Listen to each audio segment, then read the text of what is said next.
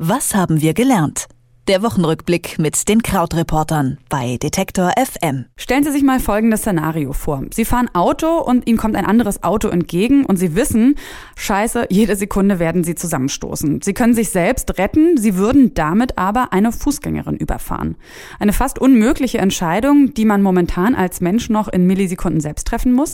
Aber in der Zukunft, in einer Zukunft mit selbstfahrenden Autos, werden dann Computer diese Entscheidungen für die Fahrerin oder den Fahrer treffen. Aber äh, was sollte da entschieden werden, ja, und aufgrund von welchen Kriterien? Das wollte ein internationales Forscherteam des MITs in Boston wissen und hat dafür zwei Millionen Menschen weltweit gefragt, wie denn ein Computer in solcher Situation entscheiden sollte. Ebenfalls auf Kollisionskurs sind die italienische Regierung und die EU. Zum ersten Mal hat die EU-Kommission den Haushaltsentwurf eines Euro-Mitgliedslandes abgelehnt. Darüber und auch über andere Themen der Woche spreche ich mit Christian Farnbach von den Krautreportern. Hallo Christian. Hallo.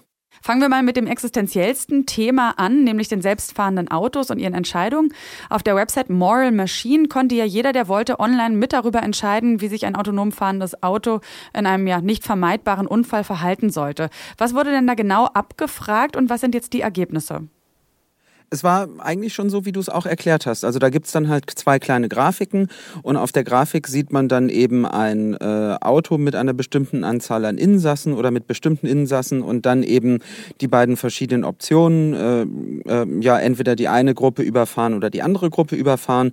Und ähm, die Kriterien oder die Charakteristika der Leute waren zum Beispiel, das sind Männer oder Frauen, das sind Alte oder Junge, das ist äh, jemand, der als Obdachloser erkennbar ist oder jemand, der als Doktor erkennbar ist. Und wie gesagt, das haben sehr, sehr viele Leute gemacht. Es sind 40 äh, Millionen Abwägungen, also zwei Millionen Befragte, ähm, die das angegeben haben, eben um mal ein Gespür dafür zu bekommen, wie könnten künftig diese Maschinen programmiert werden. Denn tatsächlich steuern wir ja auf eine Zeit zu, in der Autos schneller solche äh, Entscheidungen treffen.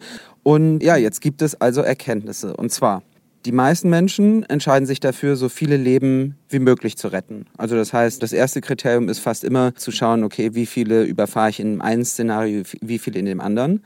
Dann ist es so, dass das Alter, das Geschlecht oder die soziale Position eine eher untergeordnete Rolle spielen nach dieser Zahl der Menschen. Es werden generell mehr Frauen gerettet als Männer. Und Kinder werden sozusagen als wichtiger erachtet als äh, alte Menschen. Aber eben die soziale Stellung spielt auch eine Rolle. Es ist nicht ganz so wegzudefinieren. Denn tatsächlich, wenn man vor die Wahl gestellt wird, ähm, ob man jetzt einen Obdachlosen oder einen Doktor überfahren würde, äh, klicken mehr Menschen auf den Obdachlosen. Vielleicht ja aber auch äh, stützt es ja die Grundlinie, dass möglichst viele Menschen gerettet werden sollen. Und wenn man den Arzt rettet, dann verspricht man sich vielleicht davon, dass der Arzt in Zukunft noch viele Menschenleben retten kann oder so. Aber andere Frage nochmal. Zwei Millionen Menschen wurden bisher oder haben bisher teilgenommen weltweit. Hört sich ja erstmal nach einer großen Zahl an, aber das war ja, ist ja ganz freiwillig gewesen, glaube ich. Also man weiß jetzt ja überhaupt nicht, was das für eine Stichprobe, glaube ich, ist.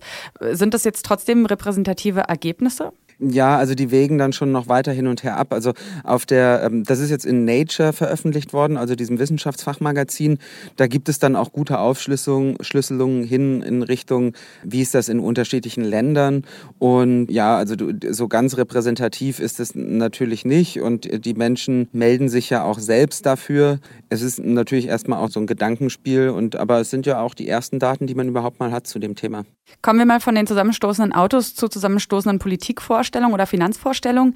Die EU-Kommission hat den italienischen Haushaltsentwurf jetzt ja zurückgewiesen, weil er eine zu hohe Neuverschuldung aufgewiesen hat. Was passiert da jetzt? Wird Italien jetzt vermutlich ein neues Budget nochmal vorlegen? Wenn man den Regeln folgen würde, dann ja. Also es ist jetzt tatsächlich so, die EU hat das zurückgewiesen und die, die formale Vorschrift ist, dass Italien jetzt drei Wochen Zeit hat, um einen neuen Haushaltsentwurf vorzulegen.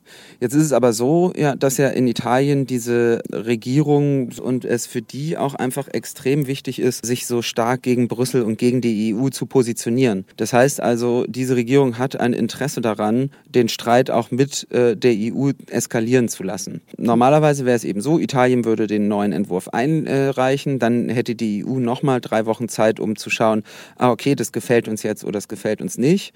Ähm, und du hast es ja schon gesagt, es geht im Kern darum, dass da um die Verschuldung in diesem Entwurf. Es gibt da ja immer diese zwei Regeln im Maastricht-Abkommen und zwar wie viel Prozent ist ein Land insgesamt verschuldet von der jährlichen Wirtschaftsleistung. Da sind 60 Prozent hat man sich als Regel gegeben. Italien steht im Moment bei 131. Also viele Länder sind da drüber. Ja, und Italien ist da nach Griechenland äh, mit 131 das am zweithöchsten verschuldete Mitgliedsland äh, der Europäischen Union. Und äh, man könnte da natürlich auch argumentieren, naja, dann sollten die ja eigentlich am besten gar keine neuen Schulden aufnehmen. Und für die neuen Schulden hat die EU gesagt, okay, wir würden gerne anpeilen 0,8 Prozent. Und da hat aber Italien jetzt 2,4 Prozent äh, eingereicht. Das heißt, ja, auch das ist jetzt eigentlich zu hoch. Und was wir da jetzt eben sehen, ist dieses Problem, wie sanktionierst du das? Also bei einer weiteren Eskalation von diesem Streit könnte es jetzt eben so sein, dass Italien weitere Geldstrafen bekommt. Also am Ende geht das hin bis zu 0,5 Prozent des Bruttoinlandsprodukts. Das sind dann halt 9 Milliarden Euro, was aber ja eigentlich völlig absurd ist, weil der ganze Streit ja davon handelt, dass man eben nicht mehr Geld zahlen muss. Aber deshalb ist es das eben so ein Zeichen dafür, wie verworren diese Situation ist. Dann kommen wir mal von grün-weiß-rot zu schwarz-grün und äh, springen nach Hessen. Am Sonntag wird ja da gewählt und es sieht jetzt momentan knapp aus für die jetzige schwarz-grüne Regierung von Volker Bouffier. Äh, was ja ganz lustig ist, weil die Hessen laut Umfragen sogar ja eigentlich zufrieden mit ihrer Regierung sind und äh, schwarz-grün noch die beliebteste Regierungskonstellation darstellt. Wie lässt sich denn dieser Widerspruch erklären oder ist es vielleicht gar kein Widerspruch? Eine Möglichkeit, das zu erklären, ist sicher der, ja, der Unterschied zwischen Bundespolitik und Landespolitik. Also genau, du hast es schon gesagt, seit fünf Jahren gibt es eben diese schwarz-grüne Landesregierung. Mit der sind die Leute eigentlich auch ganz zufrieden. Vorausschauend finden sie die auch eine gute Option. Das ist so ähnlich wie in Baden-Württemberg, dass das eben so eine, ja, so eine konservativ, leicht liberale, leicht grüne, wirtschaftsfreundliche Regierung ist. Hessen ist auch das Land mit der viertniedrigsten Arbeitslosenquote und überall schwimmt das Bundesland eigentlich so immer im oberen Drittel in sehr vielen Indikatoren mit. Und diese Regierung hat es zum Beispiel geschafft, dass viele Kommunen sich entschuldet haben, ähm, da relativ streng durchgewischt in den letzten fünf Jahren.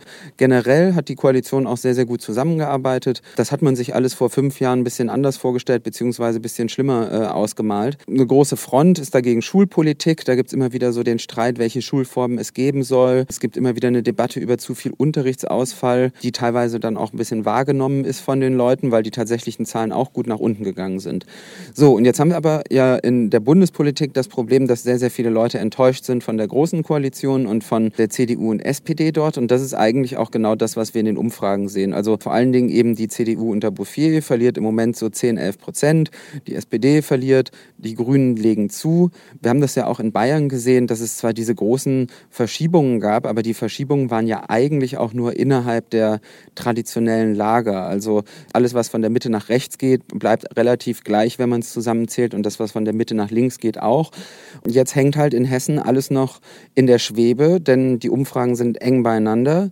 Und vor allen Dingen interessant beim ZDF-Politbarometer jetzt als eine der letzten Umfragen, die, glaube ich, vorgestern oder gestern rausgekommen ist, da haben auch noch 39 Prozent der Menschen gesagt, dass sie gar nicht wissen, ob und wen sie überhaupt wählen würden.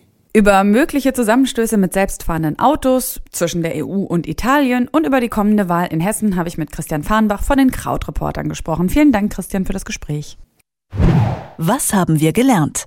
Der Wochenrückblick mit den Krautreportern bei Detektor FM.